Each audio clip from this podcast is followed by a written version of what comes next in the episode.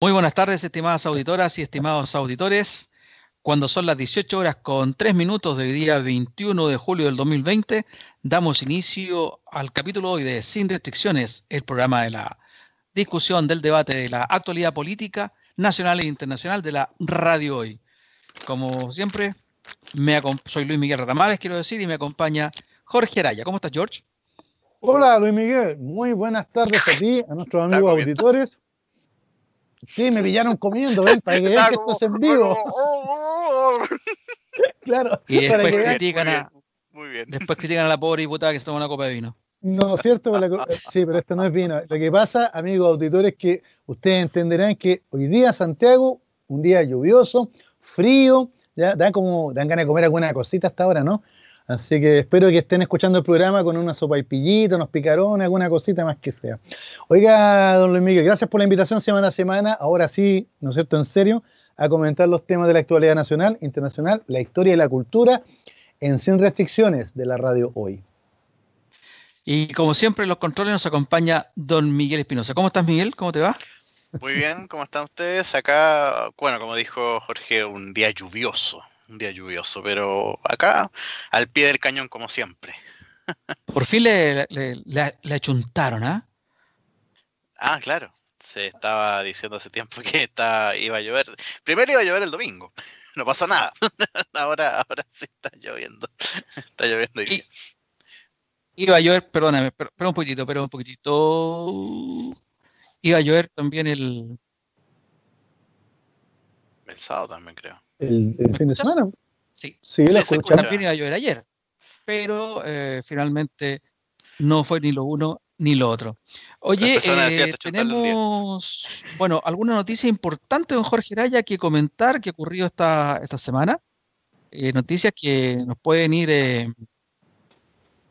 dando ya indicios de la cercanía, digo, del ¿cómo decirlo?, del inicio del fin de las AFP, ¿o no? ¿O, soy demasiado optimista? Me, acordé de, de, Doors, ah, This is the end. Ah, ¿No es cierto? Ah, ¿Se acuerda la, la, música de Apocalypse Now? Claro. Bueno, para algunos esto es el Apocalipsis Now, o sea, aquí la, derecha económica están, pero ya pensando que esto es el fin, este es el Titanic, pues, ¿no es cierto? Este es el iceberg que va a hundir el Titanic. ¿ya? Pero, ¿sabe qué? Yo me he entretenido escuchando en, la, en la televisión el canal del Congreso. Nunca pensé que iba a ser tan entretenido escuchar el canal del Congreso en estos días. ¿ya? Y, y, estuve escuchando allá en la comisión de, ¿no es cierto? del Senado, que invitaron a varios economistas, ya cada uno dio su versión, y fíjate que de catastrófico nada, evidentemente que es un cambio, ¿ya? Pero, pero no, es, no es el apocalipsis ni la catástrofe que algunos están eh, diciendo. Este 10% que eh, es muy popular la medida, ¿no es cierto? La acusan de populista incluso. No cabe la menor duda de que es mejor recuperar eso de a, ver tu cartola todos los meses con los porcentajes que perdemos por las malas inversiones de estos caballeros, pues, ¿no? Yo creo que, primero, Jorge, hiciste una, eh, hiciste una frase que de la semana pasada que la quería comentar y se nos pasó. A ver. Tú estás diciendo una medida que es tremendamente popular, pero que curiosamente e inversamente opuesto es resistido por los especialistas.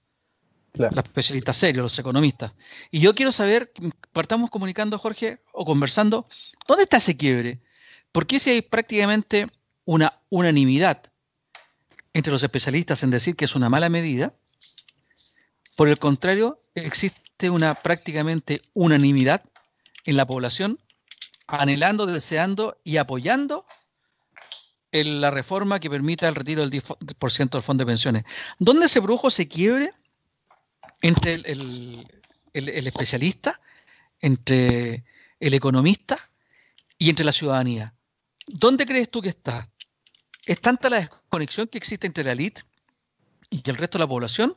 Yo creo que por ahí no va, porque entre la población que está apoyando este 10% también hay gente de élite, gente universitaria, profesión, buen trabajo, etcétera. ¿Dónde crees tú que se produjo ese quiebre, Jorge? No lo sé. Fíjate que mm, como tú lo señalas, eh, cuando los especialistas hablan, partiendo de, partiendo por nuestro ministro de Hacienda, que hay que reconocerle los méritos que tiene académico, ¿no es cierto?, su formación, o sea, no, no, es un advenedizo en estos temas, ¿ya? Eh, yo creo que el quiebre está en la ideologización de, esta discusión, en donde en realidad el, retiro de este 10% se ha transformado en el caballito de batalla, ¿no es cierto? Se, ha transformado e, e, en, la pugna. E, ideológica entre los que defienden un sistema económico, ¿ya? Donde está, ¿no es cierto?, el neoliberalismo, los AFP y todo eso, ¿ya? Y, y los que lo critican y ven la posibilidad o, la punta de lanza para empezar a desmantelar este sistema que será muy eficiente para capitalizar, sobre todo a las grandes empresas, pero que no es, eh, no es precisamente solidario, pues. ¿Te? Para mí ahí está el quiebre.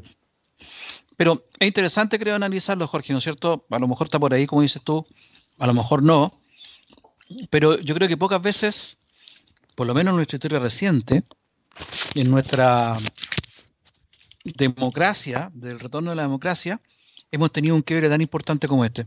Quizás viene de octubre, en que la gente ya se cansó de, tanta sabiduría, pero que a la vez nos traía tanto, tanto problema.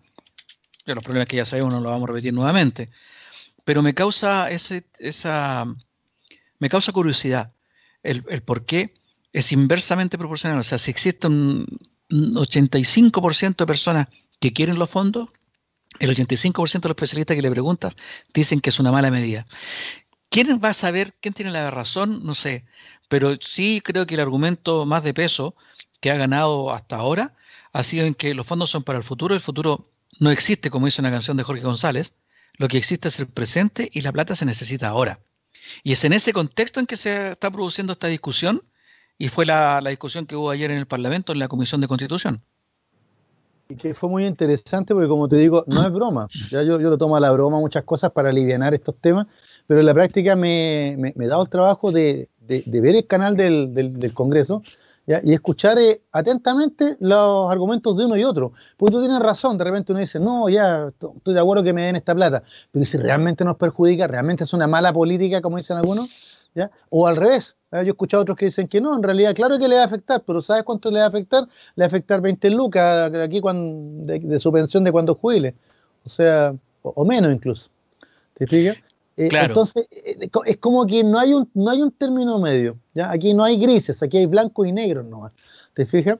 ¿Ya? Y por eso que yo insisto en que esto es una discusión más bien ideologizada, ¿ya? y desde el punto de vista de que se está defendiendo el modelo, ¿ya? Más que, y que la medida es, como, es como la mortadela del sangre, la medida está en el medio de esta discusión, ¿te fijas? Porque efectivamente estamos viendo momentos de, que se puede transformar ¿ya? El, el, país, su economía y la sociedad, pero eso se va a transformar sí o sí, con el 10% o sin el 10%, con la aprobación o con el rechazo.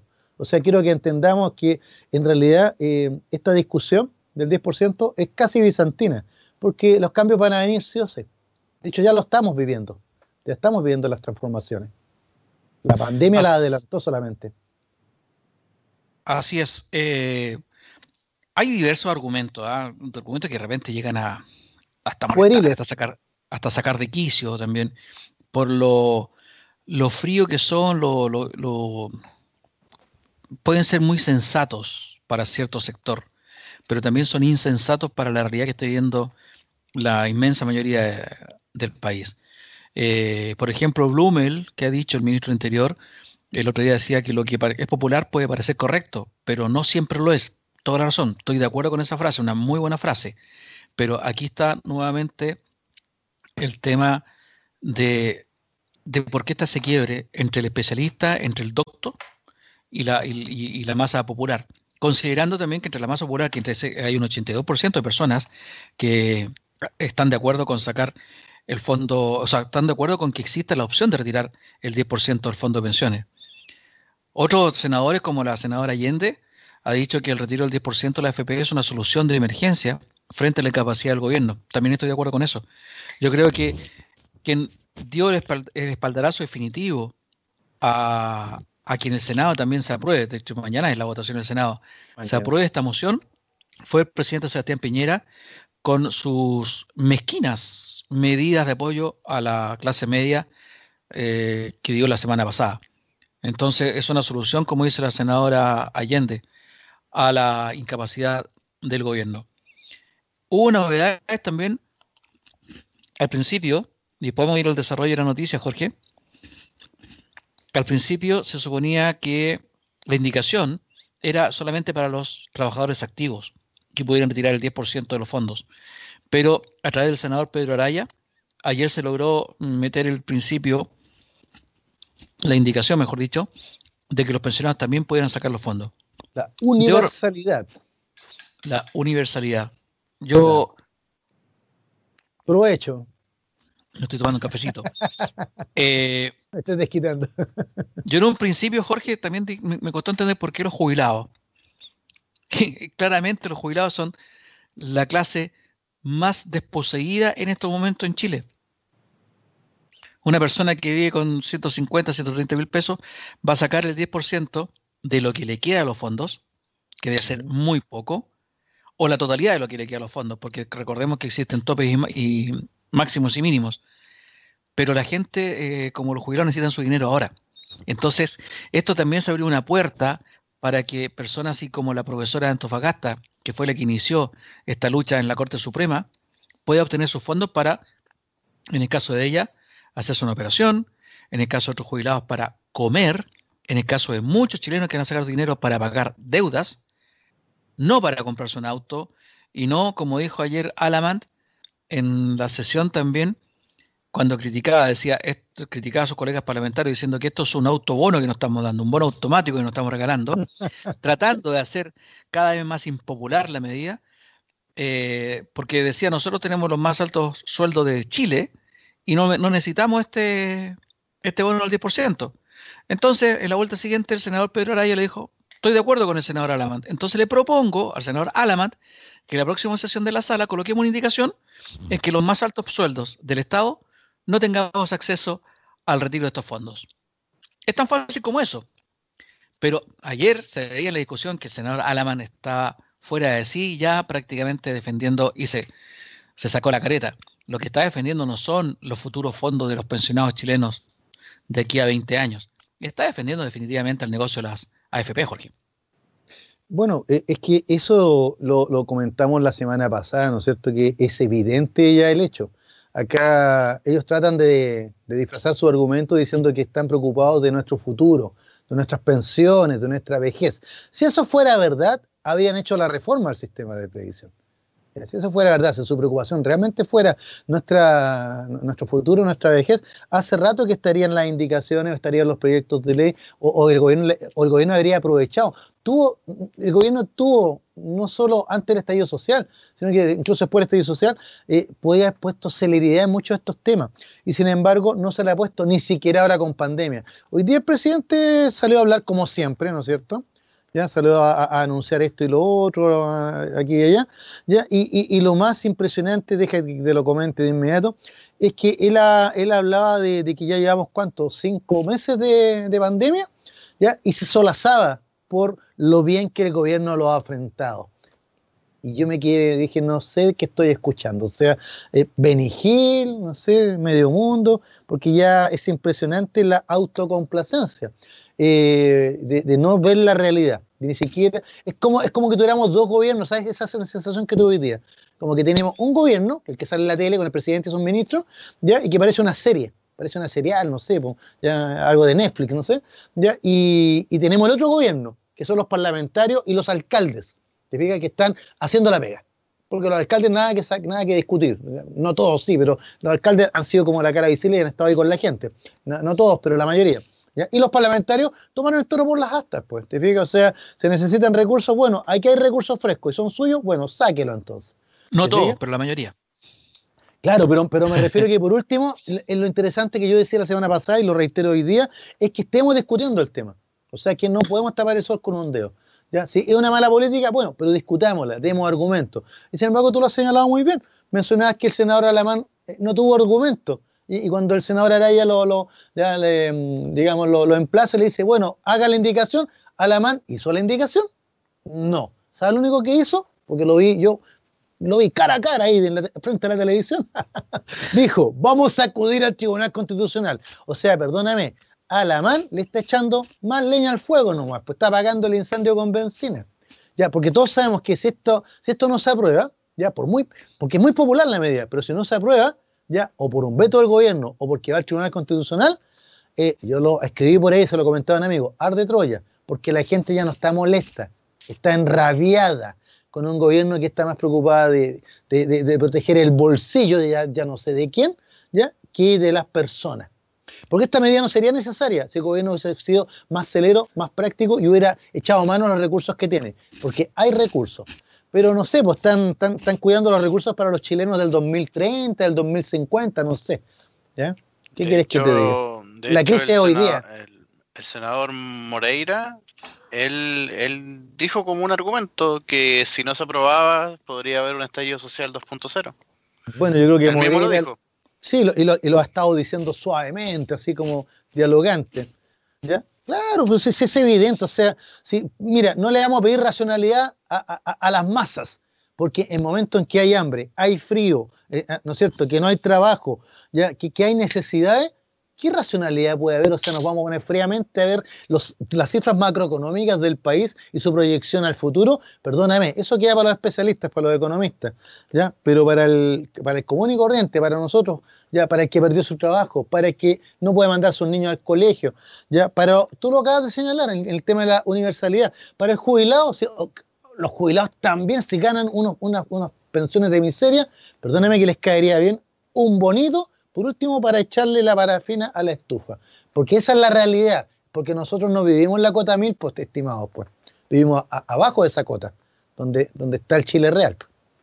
Y eso es lo que el gobierno se le ha olvidado.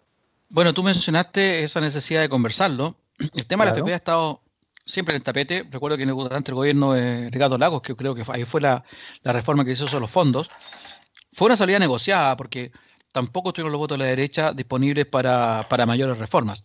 Y eso hay que recordarlo también, o sea, primero con el binominal, donde la derecha era prácticamente 50 y 50, era el 50% en el Parlamento, parece que a los, votos no apenas llegaba al 33, 34%, pero tenía casi el 50%, por lo tanto era imposible llegar a estos tres quintos que eh, exige una reforma constitucional y que ahora se llegó gracias a que viene a mayoría en el Parlamento de oposición, una mayoría absoluta, o sea, sobre el 50%, pero para llegar a los tres quintos fue necesario contar con los votos de la derecha, que fueron los que hablamos la, semana pasada de Chile Vamos.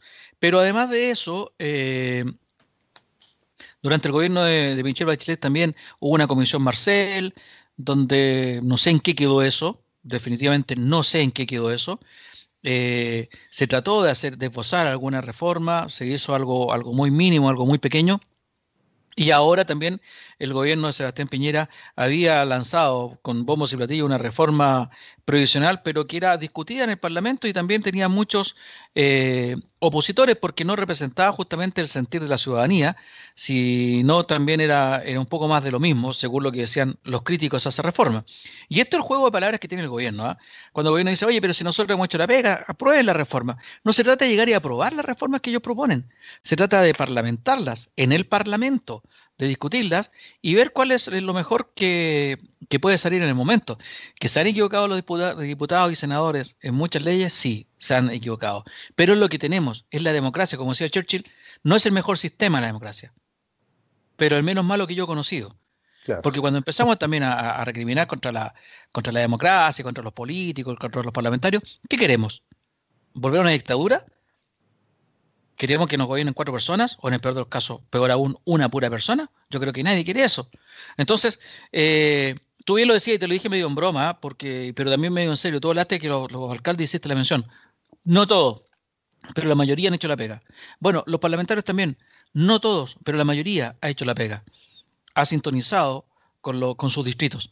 Y ahí está el, ejemplo, por ejemplo, por, valga la redundancia, el ejemplo del diputado Durán, el hijo del obispo Durán en el evangélico que es del distrito de la Cisterna, San Miguel, Los Espejos, de derecha. Pero él lo dijo, en sintonía con la gente de mi distrito, apoyo la reforma al retiro del 10%. Y básicamente creo que es lo que se pide, estar lejos de las ideologías, del extremismo ideológico como esta vez ha estado Andrés Alamant. Alamant ha hecho, ayer la cara que, se le, que tenía era, era, era notoria, la molestia que tenía, ha hecho una apología descarada de las AFP, pero descarada, con ese, tratando de vestirse con ese halo de sensatez, de seriedad, ¿no es cierto? Docto que tiene él de repente, y medio conciliador, pero que sus palabras en realidad no demuestran para nada lo conciliador que, pretende ser, atacó y trató de, la peor a, los que estaban votando por esta reforma, que eran insensatos, que eran, ignorantes, que no sabían el daño que estaban haciendo, etcétera. Y tantas las desesperaciones de, de Alamant que ahora está cuestionando incluso que la reforma no requiere tres quintos, sino que requeriría dos tercios para ser aprobada. Entonces amenazó y colocó en reserva su postura de, con la posibilidad de ir a la, al Tribunal Constitucional para que ellos sean los que diriman si efectivamente con tres quintos está eh, estaría aprobada esta reforma o se requieren los dos tercios. Eso sería ya una, una vergüenza de tamaño, como decía el Sapolington, morrocotudo. Morrocotudo. Bueno, no, es la única salvedad que señaló, ¿eh? o sea, te quedaste corto. Una fue esa, ¿no es cierto? El, tema de los quórum, ya que parece casi un tecnicismo. ¿ya? Pero también yo escuché al senador Víctor Pérez, ¿no, es cierto? UDI, ¿ya? Eh, señalando de que también se, se, iba a acudir al Tribunal Constitucional porque eh, en su origen en su origen ya esta discusión es espuria, ¿ya? es decir, está errada. ¿Por qué? Porque cuando se va a, tomar, se va a hacer una ley que implique gasto para el Estado, ya la iniciativa debe venir desde el Ejecutivo y no del Parlamento. Entonces, fíjate que esa es la sensación que me da, que ellos saben que están perdidos y quieren ganar por secretaría. Básicamente eso. ¿eh? Ah, quieren, quieren, ¿no es cierto?, meter algunos elementos para, para ir frenando esto. Ah, y, eso muestra no solamente e, este gallito político, sino también la, insensibilidad y la, absoluta total falta de sintonía con la gente. Ya, la gente no está apoyando eh, esta medida del retiro del 10% porque sea populista. La gente no está apoyando la medida del 10% ya porque, porque seamos comunistas, ¿ya? sino que la gente está apoyando esta medida del 10% porque es lo que puede echarle mano. Ya, seamos súper francos. La gente que perdió el empleo, que lleva dos, tres meses, que no ha podido pagar esto y lo otro, es lo que le queda para echar mano. O sea, ¿tú crees que la gente tiene ahorro? Eh, eh, nuestros parlamentarios piensan que la gente tiene propiedades, pueden vender una y listo. No, la mayoría de las personas en Chile ganan 300, 400 mil pesos. ¿Quién va a ahorrar de ahí? ¿Te fijas? En Chile, un país donde se paga por todo, por la salud, por la educación, por el transporte, porque me miraste y porque no me miraste también, ¿no es cierto? Entonces, eh, Puede que la medida sea mala, ya digámoslo, es mala la medida porque mi pensión va a ser a reducir en 10, 20 lucas cuando jubile. ¿ya? Es mala porque no tendría por qué echar mano a, mis propios ahorros, pero es lo que hay. Y yo creo que hay que entenderlo, y por ahí lo dijo eh, no solamente la, senadora Allende, sino que también en, Moreira coincidieron en eso. Esto es un momento de emergencia, esto es un momento ya excepcional. ¿ya? Si, no, eh, si, si no fuera un momento excepcional, probablemente esta discusión sería estéril, ¿ya? Pero siendo el momento excepcional, muchas personas se han ilusionado. Incluso yo escuché a un economista en, la comisión que dijo eso, dijo, ¿para qué seguimos discutiendo? La gente esta plata ya se la gastó, ¿ya? Se la gastó ya. O sea, e, el millón o, lo, que sea, la gente ya lo tiene gastado. ¿Ya? ¿Y por qué? ¿Porque se han comprado un auto, una tele en plasma? No, porque como tú lo señalas, Luis Miguel, y lo hemos señalado muy bien, hace meses que hay personas que tienen que pagar. O sea, esta plata ya esta plata se a deuda. ¿Te fijas? Se a pagar deuda, no sea, se a tapar hoyitos nomás. así de sencillo. Yo lo único técnico que he escuchado ha sido ese argumento que tú has dicho varias veces, Jorge, en que va a disminuir la presión futura. 20, 30 lucas, 40 lucas, 50 lucas. Pero en el fondo uno dice, ¿para qué tengo ahorros? Como bien dice, con los sueldos que se pagan en Chile, nadie, o sea, son muy pocas las personas que tienen capacidad de ahorro. Muy pocas. Pero, eh, ¿para qué tienes ahorro? ¿Para irte a la muerte y heredarlos? O, para tener, usarlo cuando tengas una urgencia. Y eso yo creo que ha sido el principal error de este gobierno, el no soltar la mano. ¿Cuánto le costó al ministro de Hacienda soltar los bonos soberanos? Hay un economista al que este gobierno casi no lo ha consultado, que es Andrés Velasco. Los medios pocos lo han consultado, nosotros lo hemos mencionado acá. Y fue el primero que habló. Primero, de si vamos a ayudar a las empresas que recibamos acciones a cambio. El gobierno no lo ha hecho. Afortunadamente, con toda esta polémica que está con la reforma del 10%, parece que se congeló un poco el temor que había en que estaban disfrazando una ayuda para la TAM. Claro.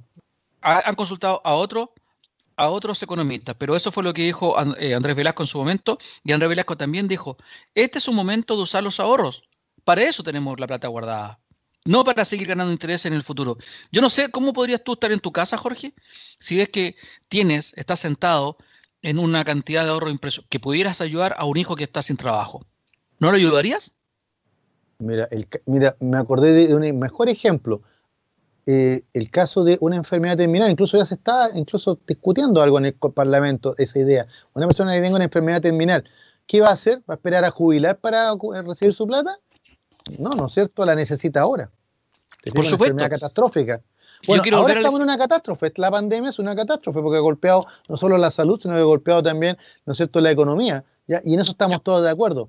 Pero, es en las medidas en, lo, en donde estamos en desacuerdo. Dime. Quiero volver al ejemplo. Si tú estás en tu casa y uno de tus hijos está enfermo y tú tienes un, ahorro que te está entregando 200, 300 mil pesos de dividendo mensual, pero lo puedes salvar sacando 50 millones, no sé, para poner en un negocio, yo creo que tú vas a poner los 50 millones para poner en un negocio a tu, hijo. Y eso es el, gran error de este gobierno, que no reaccionó a tiempo. Y cuando no reaccionó a tiempo se vio sobrepasado, como decíamos, venimos diciendo hace tiempo y no estamos descubriendo la rueda, por los alcaldes y ahora por los parlamentarios. Vámonos a la pausa y volvemos con el desarrollo de, cómo fue la comisión y la votación durante la jornada de ayer. Ya estamos de vuelta en el segundo bloque de Sin Reacciones del día de hoy. Mira, Jorge, había quedado pendiente. ¿Cómo se había desarrollado eh, lo de la comisión de, la, de Constitución ayer? Eh, que votó, en definitiva, el proyecto como comisión de Constitución y lo despacha para que sea el Senado en pleno que lo vote mañana, en la jornada del día miércoles. Fue un intenso debate que hubo anoche, que se prolongó hasta mm, después de la medianoche. Y durante el debate primero se, eh, votó en general la, moción de, la, aprobación de la reforma. Se aprobó por tres votos contra dos en general. Los tres votos fueron eh, los de Jimena Rincón, de Pedro Araya y de Alfonso de Urresti. y los votos en contra fueron los de Víctor Pérez y Andrés Salamant, uno de la UDI y el otro es de Renovación Nacional. Perdóname, un breve paréntesis. Víctor Pérez, para que la gente sepa quién es, es un senador de la UDI que poquito antes del primer gobierno de Sebastián Piñera salió en una portada de las últimas noticias diciendo eh, durante el gobierno de Sebastián Piñera se pagará la deuda histórica. Este señor todavía está en el Senado, y la deuda histórica no se pagó y ya, ya siquiera ni siquiera es tema. Los pobres profes no sé si seguirán reuniendo los días martes en la mañana frente a la moneda, que lo hicieron durante todos los gobiernos de la concertación y de Sebastián Piñera. Y nadie, ningún gobierno, ni de la concertación, ni de los de, derecha, le dieron solución a la deuda histórica asumida durante el régimen militar cuando el ministro de Hacienda era Hernán Vigi. Bueno, Aníbal Pérez es el. Eh, perdón, Víctor Pérez es el senador que estuvo votando ayer. Eh, hubo 15 indicaciones que fueron presentadas por los senadores, eh, por Jimena Rincón, por Juan Castro, David Sandoval, por Carlos Bianchi y también por Juan Ignacio Latorre, y alguno de esos se me olvida. Alguna de ellas era para incluir en forma explícita en el texto a los pensionados como beneficiarios, cosa que se, aprobó, otras que querían limitar el retiro a, personas que hubieran experimentado efectivamente bajas de sus ingresos, cosa que se rechazó, una que era para eximir de impuestos a quienes retiraran una cantidad determinada de dinero, también se rechazó, y algunas para establecer el pago en cuotas del dinero retirado y una para establecer el Fondo Colectivo Solidario que también fue rechazado. Y se perdió porque Perdón, fue aprobada, fue aprobada, me quedé con que sido rechazada, pero fue aprobada con los votos de Urresti, Pedro Araya y Jimena Rincón. El, Jimena Rincón, ¿por qué estaba ahí? Reemplazó al senador Huenchumilla, que no sé qué le pasó, tuvo problemas de salud, después sube y tuvo que partir a, la asistencia médica, pero no sé exactamente cómo, cómo quedó.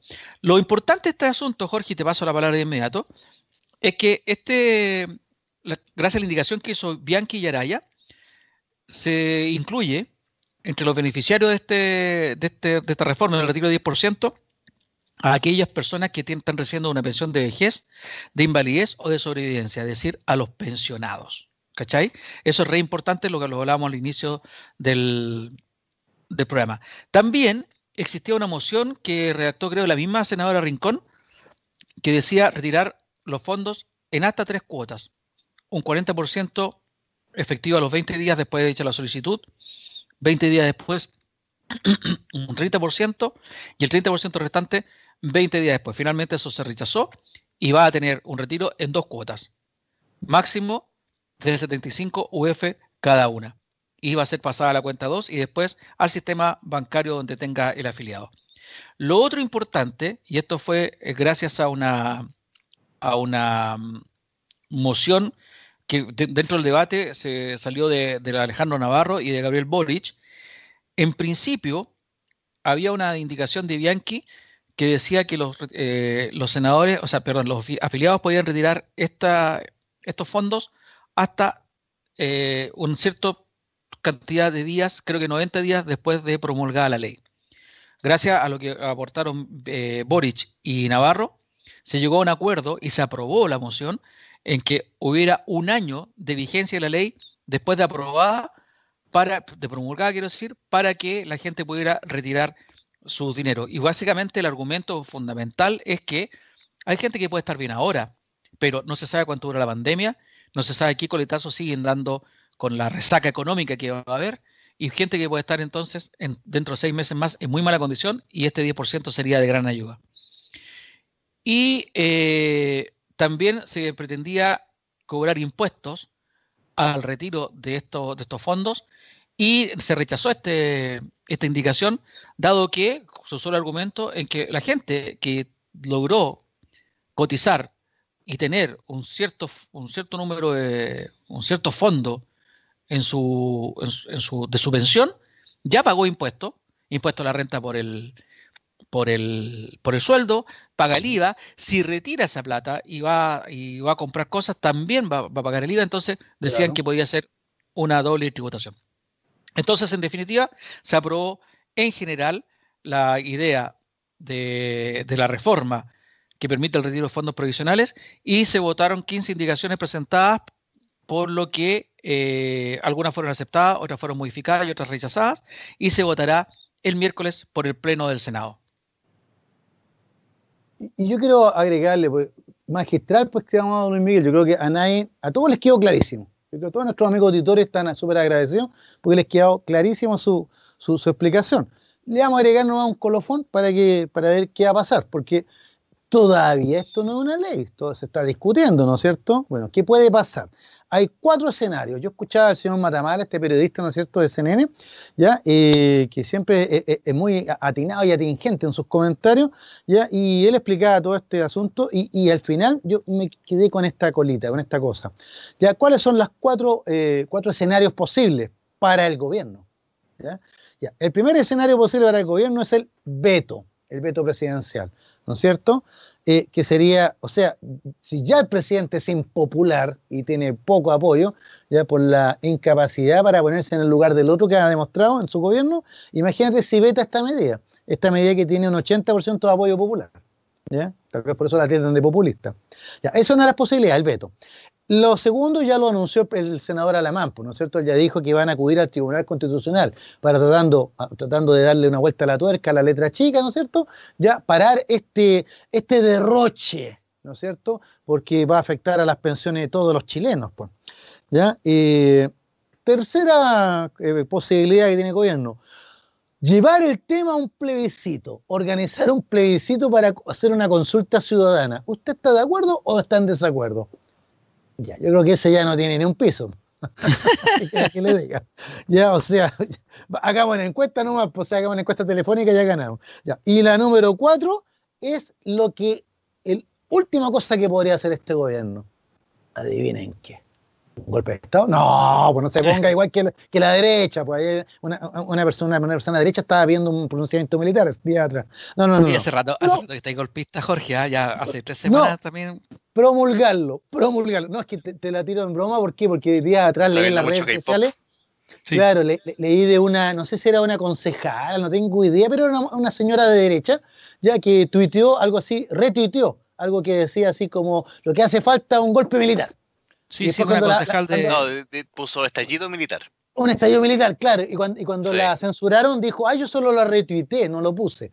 Pero bueno, para que tú veas que, que cuando esta gente la apretas un poquito, a esta gente de determinado sector del país, le apretamos un poquito, la única respuesta que tiene es la violencia. Porque yo insisto, y esa ha sido mi tesis durante todo este año, Luis Miguel, la lucha de clases no la, no la ha impuesto ni Marx, ni la izquierda, ni los trabajadores. La lucha de clases la, la ha impuesto aquellos que no quieren ya ceder sus privilegios, ni compartirlos con la gente. Así de sencillo. Oiga, esas son las cuatro alternativas, Popeto, Tribunal Constitucional, plebiscito o promulgación. Eso sería todo. Claro. Ahora, de los caminos que, tú ves, ya dijiste delante, o sea, a ver, estas portas un incendio fuerte, un incendio grave. Y eso yo estoy de acuerdo cuando, cuando llegamos a un nivel tal de, de, de enojo, de rabia, de resentimiento, en que si no se vota en el Parlamento algo que a mí me gusta, quemo el país. Yo estoy de acuerdo con eso, no debiéramos haber llegado a esto. Sin pues. embargo, las circunstancias nos llevaron a esto, tantos años de desigualdad, y aquí yo creo que hay gente que está pasando viola, como se dice. ¿ah?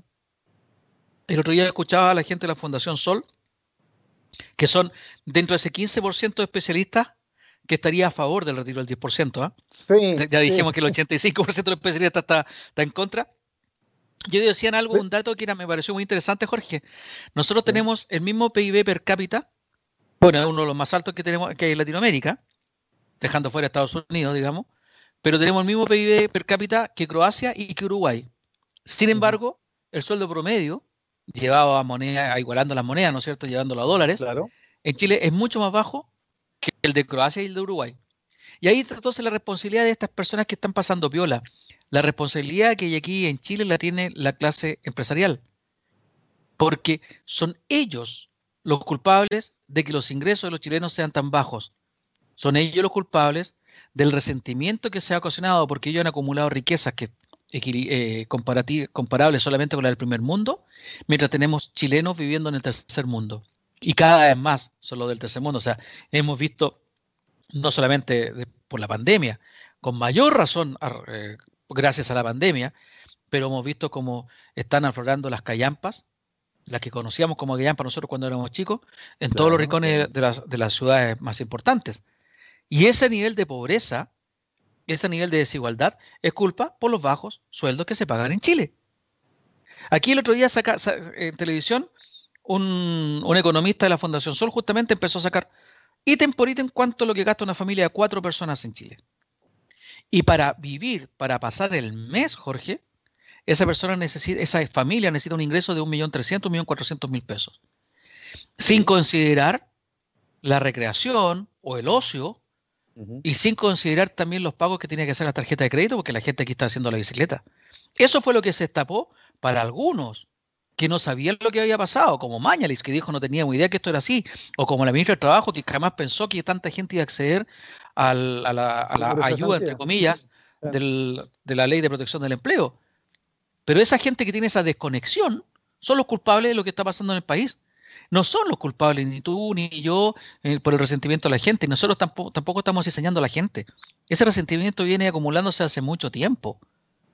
Si aquí se pagaran los sueldos como corresponden y, el empresario tuviera unas utilidades decentes, no escandalosamente altas, ¿cachai? No estuviera esta, esta codicia, esta avaricia, otro gallo cantaría. Pero aquí se ha menospreciado históricamente al trabajador, a los sindicatos, los sueldos van siempre ajustándose a la baja, nunca es el momento para un aumento de sueldo, porque estamos muy bien o porque estamos muy mal. Nunca ha sido el momento de aumento de impuestos tampoco. Y aquí también hay, hay, un, hay un tema que largamente se ha discutido. Ahora se acuerdan del Estado, pero ha sido esta ideología que nos impera, porque no quiero culpar solamente a este gobierno, esta ideología que nos impera la que ha achicado el Estado. ¿Y qué manera de achicarlo el Estado también? Es negándose a subir los impuestos. En los países donde tenemos una educación pública de calidad y gratuita y para todos por igual, pagan más impuestos. En los países donde tenemos una salud de verdad de primer mundo, pagan todos los, eh, hay, más impuestos. Vayan al, Uruguay. En Uruguay se, hace así, tal cual. Y ni hablar de las pensiones. Entonces, aquí hay gente que está pasando piola y que son los que primeros que se oponen a que la gente retire el 10%, que son los empresarios, los grandes empresarios de, Chile. Bueno, ya que usted me señala a los grandes empresarios, quería que le cuente un datito para Área Fundación Sol. Vamos a tener que cobrarle una comisión, parece, a la Fundación Sol. Porque también un estudio de la Fundación Sol eh, desnuda por qué los grandes empresarios rechazan el retiro de fondos y protegen el sistema de FP.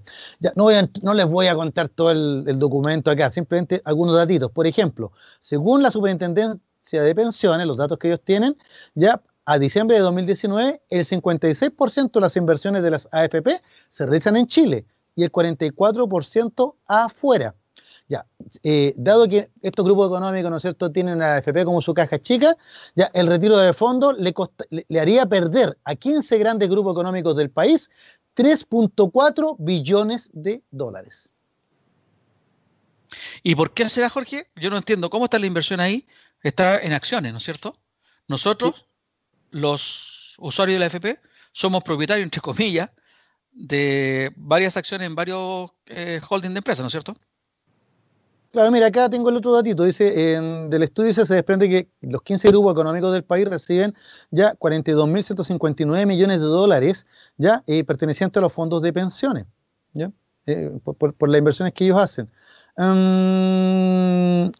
y aquí hicieron el cálculo. Bueno, aquí aparece cada uno de los grupos. Se los voy a señalar porque a lo mejor la gente no lo ubica todo. Hasta yo me sorprendí. Mira, está el grupo Luxic, que es número uno. ¿ya? Grupo Said, Grupo Sayé. Grupo Sayé. Sayé. Sayé son los dueños de Copesa. Claro, acá, claro. Said, no sé. Y también ese Itaú Corbanca. ¿ya? Claro, acá es, el dueño grupo, Banco Concepción. Claro, Grupo Yarur, dice, banco, su principal empresa, Banco de Crédito e Inversiones. BCI. Grupo Mate, ¿ya? Eh, eh, Banco Vice, Compañía de Papeles, Colbún, Enel, ¿ya? Eh, Entel, perdón, Entel. Familia Solari, Falabella, Molplaza, Clínica Las Condes, Latam, Grupo Polman, para que lo señala, todos sabemos, pues, ¿no es cierto?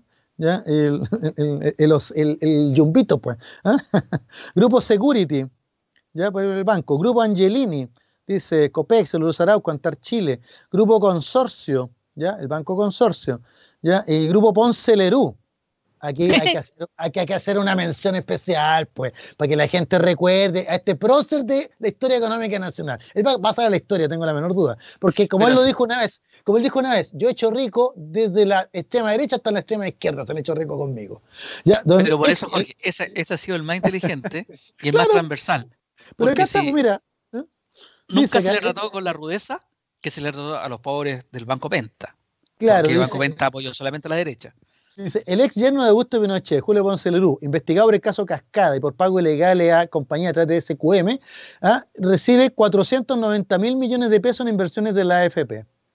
La Cámara China de Construcción también, el grupo La Reinvial también, que son dueños de, mm, bueno, aquí está, ya no sale, el grupo Calderón, Ripley, Banco Ripley, ¿ya? el grupo Claro, ¿ya? Megavisión, etcétera, que está la herida Chile, ¿ya? y ahí están, esos 15 grupos, esos 15 grupos, ¿ya? Invierten en Chile, ¿ya? y reciben unos jugosos, chocosos de, de las AFP se dieron cuenta, amigos míos, yo no quise dar todos los montos, pero si estos grupos económicos aportaran el 10% de las utilidades que reciben de la AFP, no estaríamos discutiendo esta ley en el Congreso, parece. ¿O no? Bueno, como ¿O es muy tonto lo que estoy diciendo? como dato, Jorge, eh, también las tres principales AFP tienen utilidades de 25, entre 25 y 32%. Utilidades, o sea, gente que, me ha comentado esto, me dicen que un negocio que tenga una utilidad de ese margen es, es una mina de oro. Pero claro, pues. Están teniendo su utilidad con, nuestro dinero y está bien. Yo creo que eh, es bueno que haya un incentivo a que la gente, el inversionista, gane dinero. Así se mueve la máquina. Siempre ha sido así. El tema es cuando la cuestión ya es descuadrada. Bueno, por eso, por eso que yo quería compartir esto. Usted, usted señala, la semana pasada, ¿se acuerdan que yo les hablé de este filósofo español, Lledó, que hablaba de las tres eh, fuentes del mal? Bueno, una de esas fuentes, una es la ignorancia, ¿no es cierto? Pero la otra es la codicia, pues. Y básicamente esto es codicia, o sea, porque perdóname, estos grupos económicos ya que usted reciba, don Luis Miguel, un millón de pesos, ¿ya? o que el abuelito de Miguel ya pueda recibir parte, algo que le ayude en su pensión, no los hace ni más ricos ni más pobres. ¿Te fijas? Claro, es que van a perder todos estos billones, ¿ya? Pero aunque pierdan esos billones, no se van a descapitalizar. Todavía está toda la inversión afuera de la AFP, ese cuarenta y tanto por ciento que dije. Es que Jorge, perdóname, esto es codicia, pues, esto es codicia. Ahí está, tú viste la clave. Primero, ellos no están preocupados porque tú, yo o Miguel o cualquiera de los que nos está escuchando va a recibir 20 lucas menos o 20 lucas más en, el, en las pensiones del, de 20 años más. Es mentira que están preocupados de eso. No, pues están, preocupados, de, solventar, están preocupados de solventar el sistema porque ven que este es el inicio del fin. Este es el inicio del fin del sistema mal llamado sistema previsional chileno, que su sistema de capitalización individual es así solamente, no es previsión esto. Y si no es ahora, Jorge, va a ser con la reforma de la Constitución. Porque lo que te quería decir, esta gente, cuando ya se cansó de dar argumentos técnicos, porque ya no les creyeron, este, las 20 lucas más menos, porque ese ha sido el único argumento técnico que, han dado, eh, van con la, artimaña legal. O sea, si no te puede convencer Araya, te lo prohíbo que lo hagas porque yo tengo la ley de mi lado. Eso es lo que está haciendo Alamant, eso es lo que está haciendo Pérez y es lo que probablemente está en, la herramienta que puede hacer el gobierno y que ojalá no lo hagan.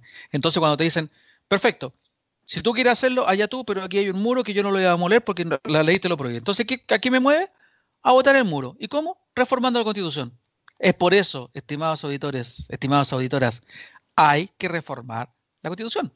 Hay que aprobar la reforma de la constitución. Hay que aprobar una nueva constitución, mejor dicho. Bueno, y como lo señalaba la semana pasada yo, medio en broma, medio en serio, ya recordando las palabras de un economista de la Universidad de Chile, un hombre bastante joven que comentaba eso, decía, esta pandemia y lo que estamos viviendo en Chile y en el mundo significa menos Milton Friedman, ¿ya? Eh, más eh, Keynes, es decir, menos neoliberalismo y más estado de bienestar. Y, no, no, es ideológico esto, no es ideológico ni, ni, populista ni político.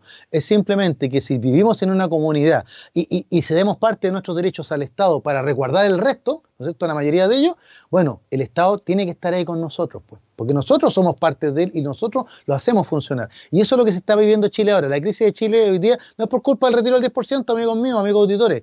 La crisis que está viendo el país hoy día es de falta de gobernabilidad porque usted no puede estar bien con Dios y con el diablo. Ahora no, usted dirige con el diablo y por los empresarios, el neoliberalismo, no sé. Pero evidentemente que la desigualdad social ah, es el germen de todo esto. Y no lo estoy inventando yo. Esto lo, lo publicó The Economist, un medio importantísimo a nivel mundial, ¿no es cierto? ¿Ya? Que destroza al gobierno de Piñera. Y, no vamos a decir que es comunista este medio, pues, ¿no es cierto? Al contrario, ah, The Economist dice eso. Dice, las desigualdades del modelo chileno están poniéndole el último clavo. ¿ya? Y, más, y ahora cuando podrían haber hecho la reforma o podrían haberse mostrado más solidarios, porque ahora es cuando hay que, hay que mostrar realmente, ¿no es cierto?, la, lo solidarios que somos los chilenos. Esta no es la Teletón, ya porque para la Teletón son buenos para el plata, ¿no es cierto? Pero no, esta no es una Teletón. Ahora es cuando hay que mostrar algo que han mostrado, lo que tú señalabas la semana, la semana pasada, un empresariado mezquino, codicioso, preocupado de salvarse ellos nomás. ¿Te fijas? Y por eso que la gente en Cuba rabia, y The Economist lo dice al final, esta rabia incubada de las personas puede ser contraproducente, porque en vez de, sacar las medidas que necesitamos, a lo mejor vamos a terminar con medidas peores y vamos a terminar populistas. Y ahora sí que se va a cumplir la promesa del gobierno de Piñera, ¿ya? Cuando en la campaña hablaban de que si votaban por Guillé era Chilezuela, bueno, esto ya no es Chilezuela. Desgraciadamente es Chile nomás, pero un Chile que, se quedó desnudo, igual que el cuento del emperador que les conté días atrás, ¿se acuerdan? Tal cual. Ay, bueno, Jorge, muchas gracias. Me emociono ver este vamos, vamos a, la, pausa y mientras usted se saca las lágrimas, vamos a la pausa y ya volvemos con el tercer y último bloque. Jorge, ¿qué va a hablar en el último bloque? Oiga, vamos a hablar del juicio del mono, pues. ¿ah? Yo le voy a contar ahí del juicio del mono. ¿ya? Y también vamos a, saludar al mejor amigo del hombre, del ser humano, y también eh, a, un gran músico que un día como hoy hizo un tremendo concierto en Berlín. ¿Qué le parece? ¿Le gustó? Bueno, vamos a volver dos a la vuelta. Gracias, chau. Te voy a contar otra cuestión, pero ya salimos al aire, así que ¿Ya no quiero quedar aire? en evidencia. Ya estamos al aire con el tercer y último bloque de Sin Restricciones del día de hoy, 21 de julio del 2020. Jorge, tú tenías unos saludos y unos anuncios que hacer. Sí, primero vamos a saludar, ¿no es cierto?, a nuestros amigos auditores. tenemos ahí a don Carlos Santander, a don Luis Muñoz, a don Marco Gaete, a don Pablo Bueno, ya a Daniel Plaza, eh, un amigo que estaba perdido y apareció, ya, y bueno, y a todos estos jóvenes, jóvenes les digamos yo todavía, del WhatsApp del curso, también a don Carlos Espinosa Fernández, que siempre nos escucha con sus hijas, mira, muchos amigos que, que yo sé que, como no hemos dado el WhatsApp, probablemente no se han comunicado con nosotros, se nos olvidó, pero que ellos están siempre presentes. Y por supuesto los amigos nuevos que, que, que no han nombrado ya, o los que se están sumando a nuestra sintonía, sepan que este es un programa de conversación, ¿ah? eh, donde opinamos de, de tutti cuanti, ya, y que por supuesto nos hacemos responsables de nuestros comentarios. Siempre estando, damos siempre la fuente, ¿no es cierto? Ah, ah, como por ejemplo lo que mencionamos recién. Eso es lo primero. Lo segundo es que tengo eh, un encargo que me pidió un amigo común, ¿no es cierto? Ya, eh, que es eh, el siguiente. Mira, déjame buscar la imagen que la tenía y se me perdió, pero acá la tengo. Ya, ustedes saben, como lo hemos comentado, que estamos viendo una situación ya eh, difícil en el país, ya, y parece que todos estamos conscientes de ello, menos el gobierno y algunos parlamentarios que quieren votar en contra de esto y lo otro, pero hay una campaña solidaria en apoyo a un jardín infantil y una olla común de la parroquia de la población La Victoria.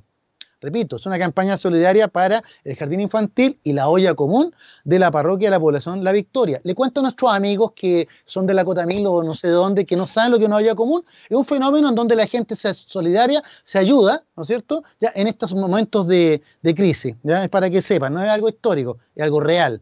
Ya, fuera de la ironía, como siempre, ya les cuento que usted puede ayudar en esta campaña a través de un bono de cooperación. ¿Ya? Eh, mediante el cual adquiere un libro digital eh, y en apoyo a las familias de la Victoria. ¿ya? Los bonos son de 3 mil, 5 mil o 10 mil pesos. ¿Cómo aporto? ¿Cómo ayudo acá? Mire, déjame aquí achicar un poco la imagen que no, veo bien. Ya. Dice, usted si puede aportar, puede escribir al siguiente correo. ¿Ya? Fund, F-U-N-D, punto, ¿ya? Alicia Cáceres, arroba gmail.com. Repito, ¿ya? F-U-N-D, todo junto, fund, como fundación, pero fund, punto, Alicia Cáceres, todo junto, arroba gmail.com. ¿Ya? Así que, estimado Mauricio, hemos cumplido. Yo sé que nos va a demorar una semana, porque la semana pasada teníamos que dar este aviso, ¿ya? pero se nos pasó en la conversa. ¿ya? Así que, si usted puede ayudar, ahí está el dato. Si no, busque ahí eh, La Victoria, una, una población de, del sector sur de la capital que tiene tiene historia, pues, ¿ah? ¿no es cierto? Por algo se llama así. Ya la primera toma en América Latina. ¿Qué quiere que le diga? Pero esa otra historia la vamos a contar otro día. Oiga, don Luis Miguel, hablando de las historias que me toca contar ahora, eh, una auditora nos escribe y nos dice que saludemos también hoy día a Cat Steven. Mira. ¿Le suena a Cat Steven? Yo lo conozco por Yusuf no sé cuánto. sí. Ah, tú eres de los pocos que lo conoces entonces por su nombre actual. Por supuesto, pues nuestro amigo Kate Steven de Canciones Maravillosas, él pues cumple 72 años, no estaremos viejos, ¿eh? ¿qué quieres que te diga? Pues? Ah, ah, morning has broken. Buen inglés, Araya, buen inglés, Araya. La cuarentena, pues. ¿qué quieres que le diga? La cuarentena, hay que aprender algo. Oiga. Father eh, una de las más conocidas de él. Sí, claro, de todas maneras, Father and Son, claro. bueno, oye, eh, ya que estamos hablando de cumpleaños, hay mucha, mucha, historia buena idea, pero vamos a saludar también a otro que estaría de cumpleaños hoy día, pero que ya falleció, pues. Ya un 21 de julio, pero de 1911, nació nada menos que el sociólogo Herbert Marshall McLuhan. ¿Y quién es él, me dirán ustedes? le pregunto, ¿quién es Jorge? No, si usted lo conoce, le envío para que se hace, si todos saben. ¿Ya? Todo, porque ahora mismo, gracias, estamos gracias a McLachlan, estamos comunicándonos ahora con Miguel, contigo con nuestros amigos auditores. No es McLuhan. exacto, es McLachlan. Ah, bueno, McLuhan, ya. ya. Ah, la aldea global, pues, el sociólogo que creó el concepto de la aldea global. Ya, Muy este en boga. claro, ¿Qué, él, qué visionario. Él, él, en los años 60 vio la televisión, vio las telecomunicaciones, los satélites, ¿ya? y él junto con, eh, con con, con otros científicos británicos, y ellos llegaron a la conclusión de que en realidad el futuro era esto, el futuro eh, iba a ser, eh, eh, como, mira, McLachlan tiene otra frase muy buena que decía, el medio es el mensaje. O sea, y ya va a llegar a eso. Y él no alcanzó a ver la internet, murió antes. imagen vale más que mil palabras.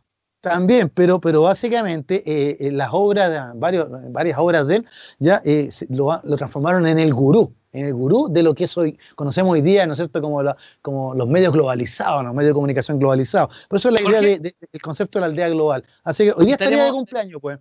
Dígame. Estaremos, también tiene mucha relación con el neoliberalismo. ¿Estaremos viviendo también el fin de la globalización? Eh, algunos piensan que sí. Yo creo que no, porque que el neoliberalismo como modelo económico mundial tenga sus ajustes o, tenga o, un reajuste o cambio, desaparezca y el capitalismo se reestructure, porque el capitalismo ha ido variando con, los siglos, ¿no es cierto?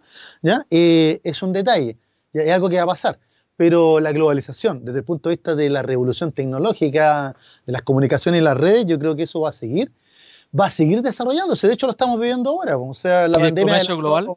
Adelantó en Chile cinco años todo este tema de las redes sociales. ¿Ya? ¿Y del eh, comercio global?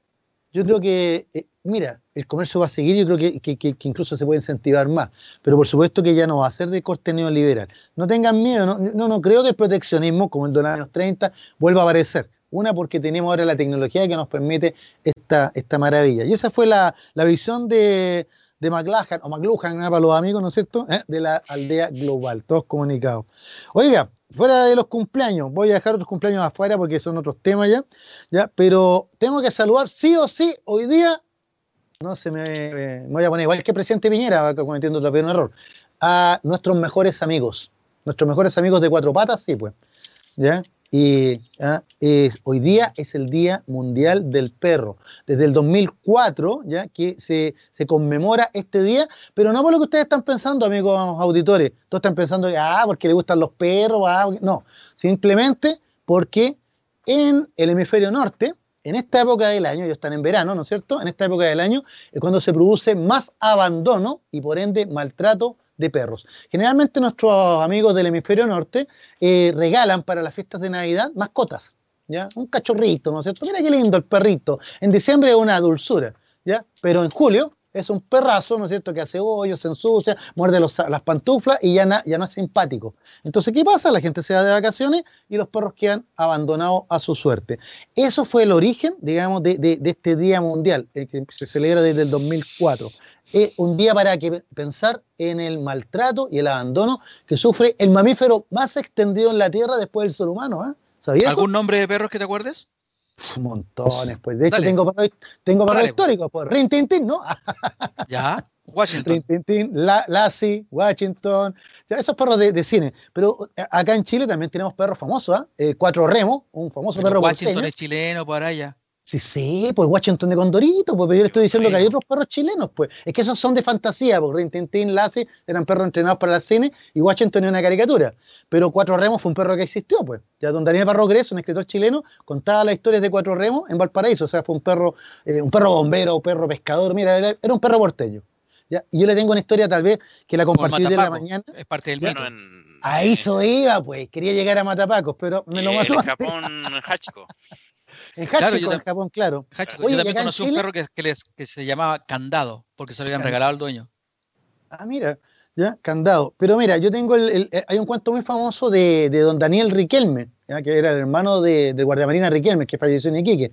Don Daniel Riquelme estuvo en la guerra del Pacífico y, fue un prolífico escritor de cuentos, sobre todo, y relatos cortos. ¿ya? Y su cuento y relato más famoso, ya que está en toda antología de cuentos chilenos, ya es El perro del regimiento, donde cuenta la historia real de El Coquimbo, un perro, por eso se llamaba Coquimbo, porque era de ese regimiento, y que combatió en la batalla de Tacna y murió en la batalla de Chorrillo, en la campaña de la Guerra del Pacífico, entre otros muchos, porque usted sabe que también contamos tiempo atrás, don Luis Miguel, la historia de, de Satán, pues, ¿se acuerda el perro que combatió en la batalla de Verdún? ¿Ya? y que salvó a unos soldados franceses. Bueno, ya se dieron cuenta nuestros amigos editores que yo amo a nuestros amigos peludos de cuatro patas porque son los mejores amigos, aparte de usted y otros más que tengo, ¿no es cierto? Que como personas, pero como, como compañeros mamíferos caninos, ellos siempre me han acompañado desde más mi tierna infancia. Pues. He tenido, y recuerdo todos los nombres de, mis mascotas, ¿qué quiere que le diga? Pero mi amigo Miguel quería ayudarme con un datito. Miguel, tú me dijiste que, que tú tenías la expresión ahí el mejor amigo del hombre. Cuéntenos. Ah, eso, es bueno. Cuéntenos, Miguel. Eh, mucha gente a lo mejor no lo sabe, pero este término se acuñó en el 23 de septiembre de 1870 lamentablemente, bueno, como Jorge también sabe, eh, una tragedia. Una tragedia también fue la, causante de, de, este apodo, ¿no es cierto? Pero fue en realidad porque un abogado defensor, que vamos a contar inmediatamente lo que sucedió, lo que pasa es que Charles Burden tenía un galgo que se llamaba Old Drum y el vecino lo asesinó. El vecino se llamaba Leonidas Hornsby y en un primer momento el vecino dijo que había sido en defensa propia, pero Charles Borden, que era el dueño del perro, eh, hizo averiguaciones y se enteró que no, que no fue así, que solamente lo asesinó a sangre fría. Y eh, el abogado defensor fue George Graham Best, que él pronunció el discurso, ¿ah? que, fue esta apelación que desde ahí se rescató el, el apodo de el mejor amigo del hombre. Y bueno, si quieren puedo leer el Dale, por lo que dijo él. Pero por supuesto, estamos esperando. Él dijo, caballero del jurado, el mejor amigo que un hombre pueda tener podrá volverse en su contra y convertirse en su enemigo.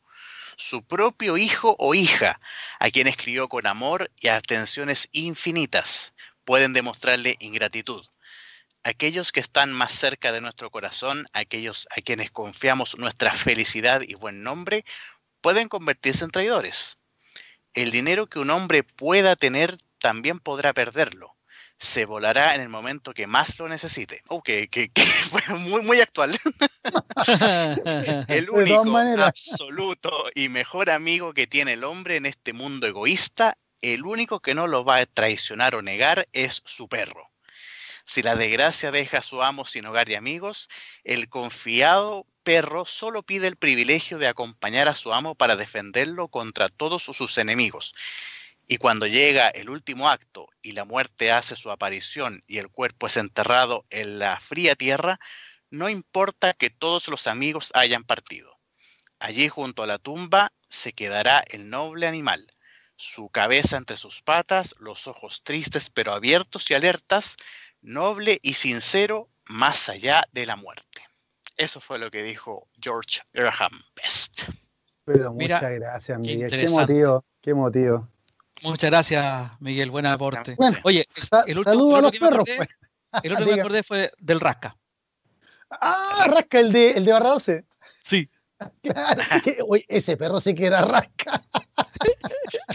Notable. Bueno, Tribilín es un perro. Tribilín también es un perro, claro. Pluto. Ah, Pluto, claro, Pluto era. Bueno, ¿qué quiere que le diga? Bueno, yo no podía. el gran Pluto Contreras.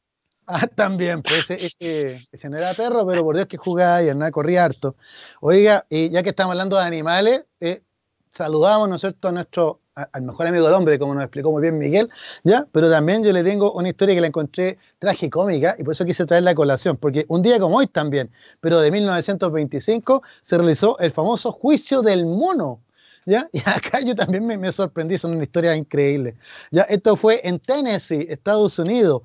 ¿Qué pasó ahí? Resulta que en Tennessee, en, este lugar de Estados Unidos, había una ley, ¿ya? la Butler Act, ¿ah? el acta de Butler, ya que prohibía la enseñanza del el darwinismo.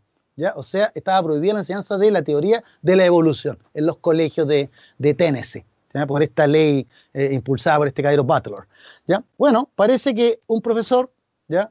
de secundaria llamado John Scope ¿ya? no sabía lo de la ley, ¿ya? y simplemente llegó un día a la sala y tomó un cartel, lo puso ahí, un afiche en la pizarra, donde aparecía, ¿no es cierto?, la evolución de las especies, desde, ¿no es cierto?, desde, desde las lombricitas hasta el ser humano, ¿ya? Así como la, típica imagen de, de, la evolución humana. ¿Te fijas? ¿Ya?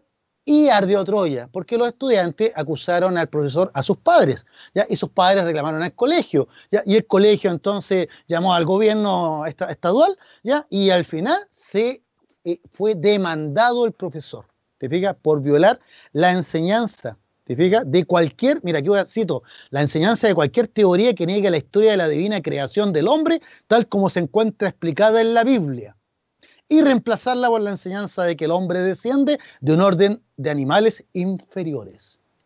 Bueno, hasta hay una anécdota nomás, ¿no es cierto? Podrían haberle puesto una multa y se acabó y, hacemos otra clase. No, acá el juicio se transformó ya en algo mediático. ya cuando se, iba a hacer la audiencia para el juicio, un día como hoy, ya llegaron la prensa de todos lados, de todo el mundo, ¿no es cierto? Ya, y, aparecieron entonces los defensores y los detractores ya de, esta situación. ¿Te defensores y detractores. Bueno, para hacer corta, para hacer corta la historia, ya la Clarence Darrow, un famoso abogado eh, eh, que era muy conocido por ser muy polémico por sus declaraciones y todo, va a tomar la, defensa del profesor.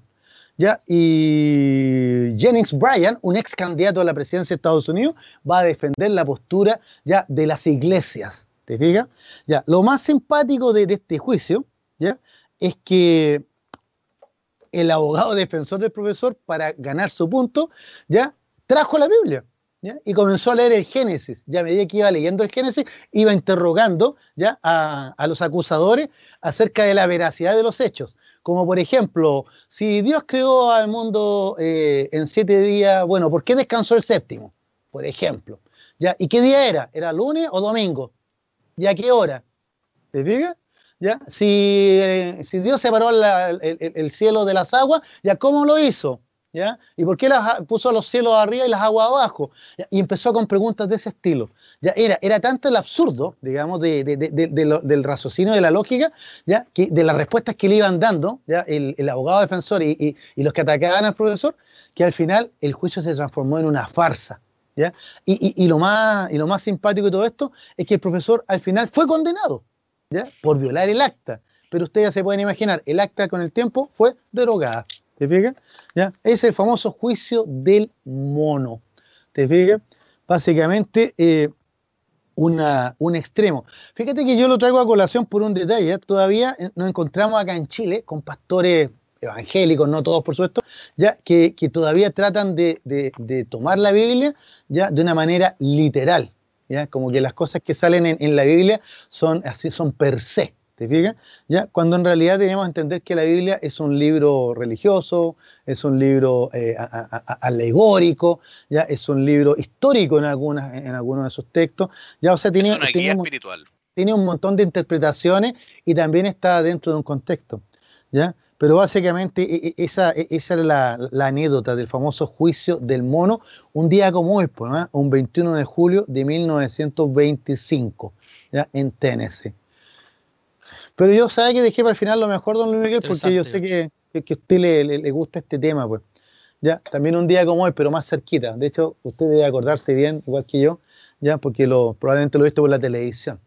Ya, un 21 de julio, pero de 1990. Ya, un 21 de 1990.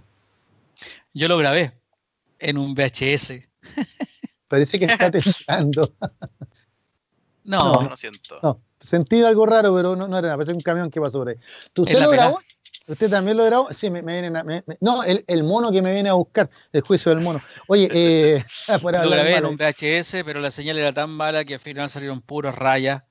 Eh, lo dio, me acuerdo, Chilevisión. No sé si en ese tiempo se llamaba Chilevisión o Tele 11, ni me acuerdo cómo se llamaba. bueno, si quieres se lo presto, ah, pues yo lo tengo grabado. También. Ah, debe estar igual, debe estar ahí en YouTube. Y, mi grabación, claro, mi grabación está bastante buena, ¿qué quiere que le diga? Oiga, sí, pues acá lo tengo, hace exactamente 30 años, ¿no es cierto? 30 años, 1990, ¿ya? Roger Water, ¿ya? De la banda Pink Floyd, ya hizo historia. ¿Ya? Yo sé lo que está pensando Luis le pensó que iba a hablar de, de David Hasselhoff, que también cantó en el muro. ¿Quién es él exactamente? ¿Ah? El, guardián de la bahía, ¿no se acuerda? El guardián de la bahía. ¿Ya? No me veía Guardianes de la Bahía, usted yo lo veía, no me perdía ni un capítulo de Guardianes de la Bahía, usted sabe por qué, pero bueno. ¿ya? Ahí estaba Pamela Anderson, pues estimado, ¿no se acuerda de ese programa? Pamela Anderson, eh, bueno. David Hasselhoff cantó en el Muro de Berlín, pues cuando eh, el año 89, cuando cayó, fue toda una, coincidencia. Él andaba en Berlín, no sé qué onda, y al final terminó cantando y quedó como un ícono, una cosa simpática. Pero no, ahora no.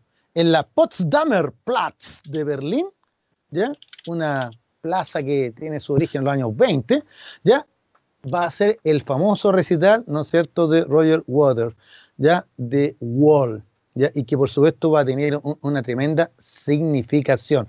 Oiga, esta plaza aquí tengo un poco de historia. Dice la Potsdamer Platz fue destruida en la Segunda Guerra Mundial. Debajo de la Potsdamer Platz estaba el búnker donde se suicidó Adolfo Hitler. ¿Ya? Mira. ¿Se fija?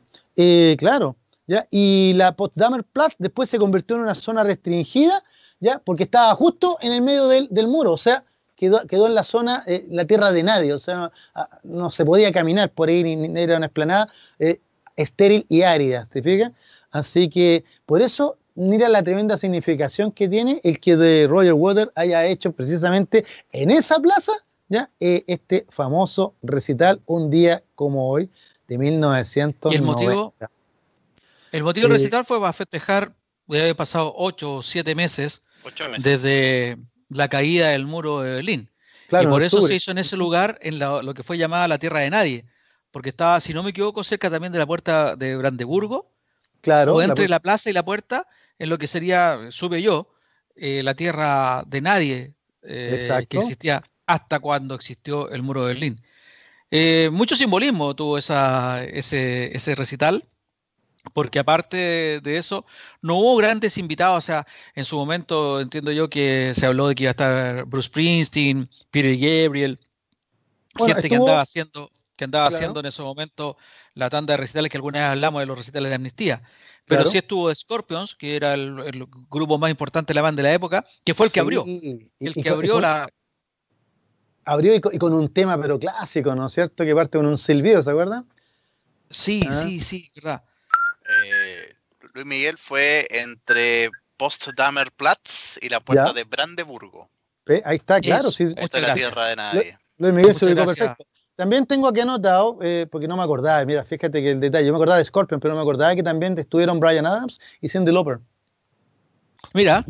no me acordaba, es que tengo, tengo la imagen del muro de los, cerdos volando, ¿te acuerdas? La, imagen de ¿eh? los cerdos volando, la, parte, grúa ahí moviendo a, los, muñecos, etcétera. La parte, la parte oscura de esta, de esta cuestión fue la, la, polémica que durante mucho tiempo lo siguió, es que se pensó que podían estar juntos los cuatro originales de Pink Floyd, Ah, claro. Yo, hubo. Eh, Roger Waters afirmó que había invitado a Dave, como él le llamaba David Gilmore, y, este en declaración a una radio, no sé de dónde, me acuerdo, que dijo que en ningún momento habían sido invitados. Después responde Waters que no sabe de dónde sacaron esa, esa, esa idea, pero en fin, fue una bonita oportunidad para que se hubieran juntado por, los, por el simbolismo que tenía la caída de muro. Bueno, y fue la, fue la réplica, o sea, se, se, se cantó las canciones, no todas, ¿ah? Pero las canciones más importantes del disco The Wall. Eh, mira, en relación a, lo que tú comentas de, esta reunión eh, fracasada del grupo, hay que contar que dice que Roger Waters dejó la banda en 1985 y en ese entonces, en una entrevista, le preguntaron si se iban a volver a reunir, ¿ya? Y Roger Waters respondió, no, pero si cae el muro de Berlín, quizás lo reconsidere. Claro. o sea, eh, la lanzó. Eso me recuerda a un amigo común que teníamos en Miguel que me decía que él se iba a casar cuando un socialista volviera a la moneda. Mira cómo son las cosas. O cuando, cuando existiera la, la, ley de divorcio. Claro, y se exactamente. Dio. Y se dio. Así que tendría que haber dicho cuando, cuando la U tenga estadio y ahí no se habría equivocado. ¿Qué quiere que le diga? Si te, fijas bien en los años en que ello ocurrió, se dieron esas dos instancias. O sea, ese amigo común cumplió cuando, cuando desaparezca la AFP. Ahora, ahora vos tenés que decir eso. Claro, hay que decir eso.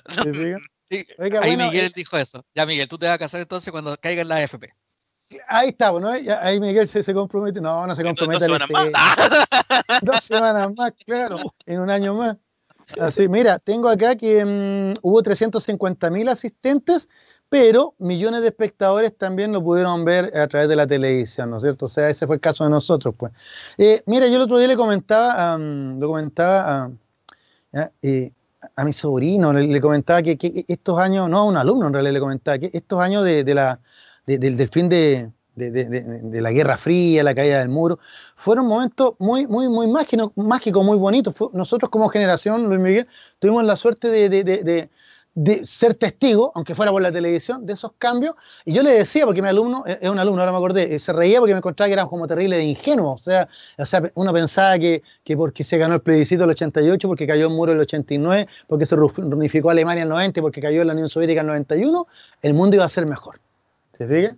Y, yo creo que tú, Luis estarás de acuerdo conmigo que en esos minutos, jóvenes que éramos, lo creímos sinceramente. Yo lo creí sinceramente. ¿Te fijas? Yo te voy a decir, fui como que no, caché.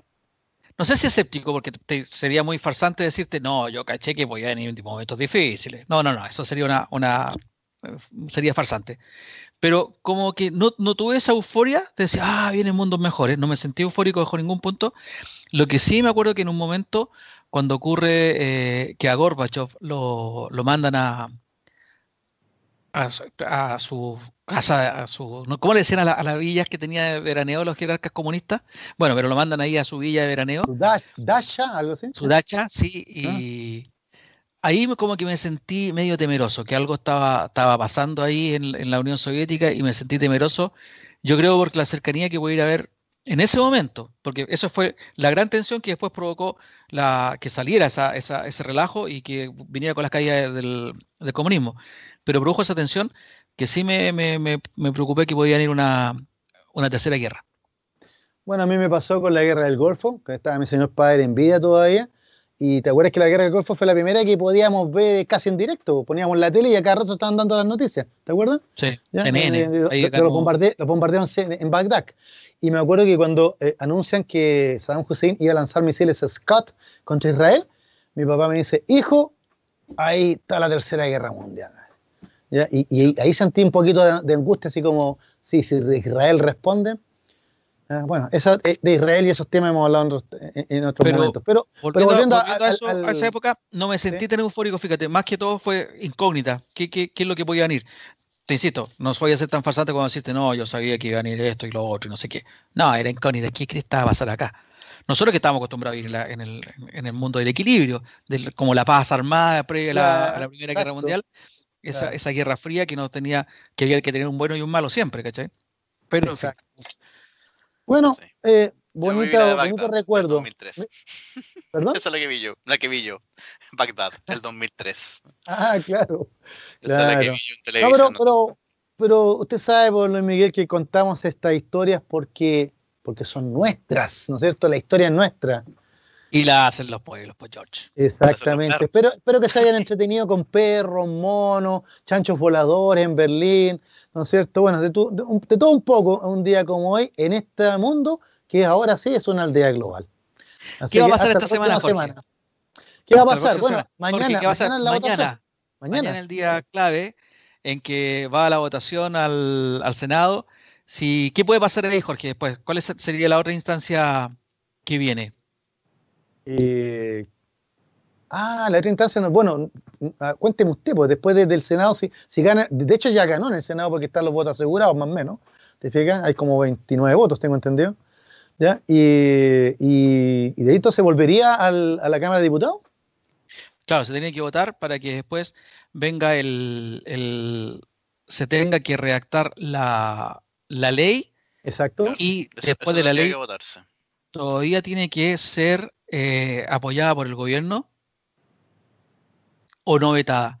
Si es, si es vetada por el gobierno, se devuelve a la Cámara de Diputados y se vuelve a discutir pero si, si es aprobada por el gobierno ya se, se ¿cómo se llama? Se da por, eh, por aceptada la, la, ley, se promulga y ya una vez promulgada vienen los reglamentos de cómo se, se instaura esta ley. Sí, pero falta un detallito. Recuerda, que hay, ya sabemos que hay dos senadores que van a acudir al Tribunal Constitucional. ¿Ah? Claro. Víctor, Pérez y Alamán. Ellos van a acudir sí o sí. Y eso probablemente va a traer algún, algún retraso o demora. Si se aprueban las comisiones que mañana eh, se van a someter en, el, en, la Cámara, el proyecto va a regresar a la Cámara de Diputados y, ahí se tienen que votar los cambios que le introdujeron el Senado, de estas indicaciones que dijimos que de las 15, algunas pocas se iban a aprobar. Si se aceptan los cambios ahí, ya es despachada la, ley. Si los diputados, por otro lado, eh, rechazan esos cambios, se tiene que ir a una comisión mixta que la comisión mixta sabemos está compuesta entonces por los senadores y por los Ahí diputados. Sí, ya, ahora sí, ya. Claro, y si, si esa comisión mixta aprueba las conversaciones y lo que, lo que se acuerda, ahí está recién en condiciones de ser despachado. Pero después, si no hay un acuerdo en la, en la comisión mixta, eh, se tiene que insistir en el proyecto y tiene que volver a la Cámara de Diputados, donde nuevamente tenemos que tener los dos tercios. Entonces, lo mejor que puede pasar, el mejor escenario, es que mañana se apruebe en el Senado, se vuelva a la Cámara de Diputados para que la Cámara de Diputados eh, discuta en particular, punto por punto, con las indicaciones que les dieron, y después de eso, aprobada por la Cámara de Diputados, se queda lista para ser redactada la ley y ahí puede recibir el veto del, presidente de la República o promulgarlo por el presidente de la República. Si no lo hace dentro de los 30 días, esto lo estoy leyendo, eh, se da por aprobado y se ejecuta su promulgación de todos modos. Pero también el mandatario tiene la opción de formular vetos. Aditivos se llaman para sumar algo, sustitutivos para cambiar algún punto o supresivos para eliminar algo, tras lo cual el proyecto es devuelto a la Cámara de Diputados con las observaciones mencionadas antes de 30 días. Si ambas cámaras aprueban los cambios de la moneda, el proyecto es devuelto al Ejecutivo para su promulgación como ley. Por el contrario, si rechazan todas o alguna de las observaciones del presidente, los diputados y los senadores pueden insistir en todo el proyecto o parte de él si consiguen dos tercios de los votos y así devolverlo al Ejecutivo para que lo promulgue la ley. Entonces, dice eh, lo que estoy leyendo. Es muy probable que el proyecto retiro del 10% no esté exento de este tipo de dificultades. De hecho, el propio presidente Sebastián Piñera ingresó vetos a la ley que suspende el corte de servicios básicos pues, y a la de protección de la niñez. Entonces, podría perfectamente ingresar vetos a esta ley. Puede ser de corto trámite como puede ser de muy largo trámite. Mañana se dará otro paso dentro de todo este cronograma que, que vamos a tener que seguir con mucha atención, Jorge. De todas maneras, el próximo martes ah, habrá que comentarlo obligadamente. Ok. Y también, bueno, ver cómo evoluciona la pandemia. Ya se están haciendo anuncios de cómo sería el paso a paso de, la, eh, de la flexibilización de medidas de cuarentena, cosa que también ha sido bastante discutida porque el Colegio Médico se queja que dentro de la mesa social no se ha hablado de esto. El gobierno asegura que sí se ha hablado. De hecho, hoy día vi una, una nota donde el rector de la Universidad de Chile, Eno Vivaldi, dice, yo creo que es conveniente tomar actas de las sesiones de la mesa social.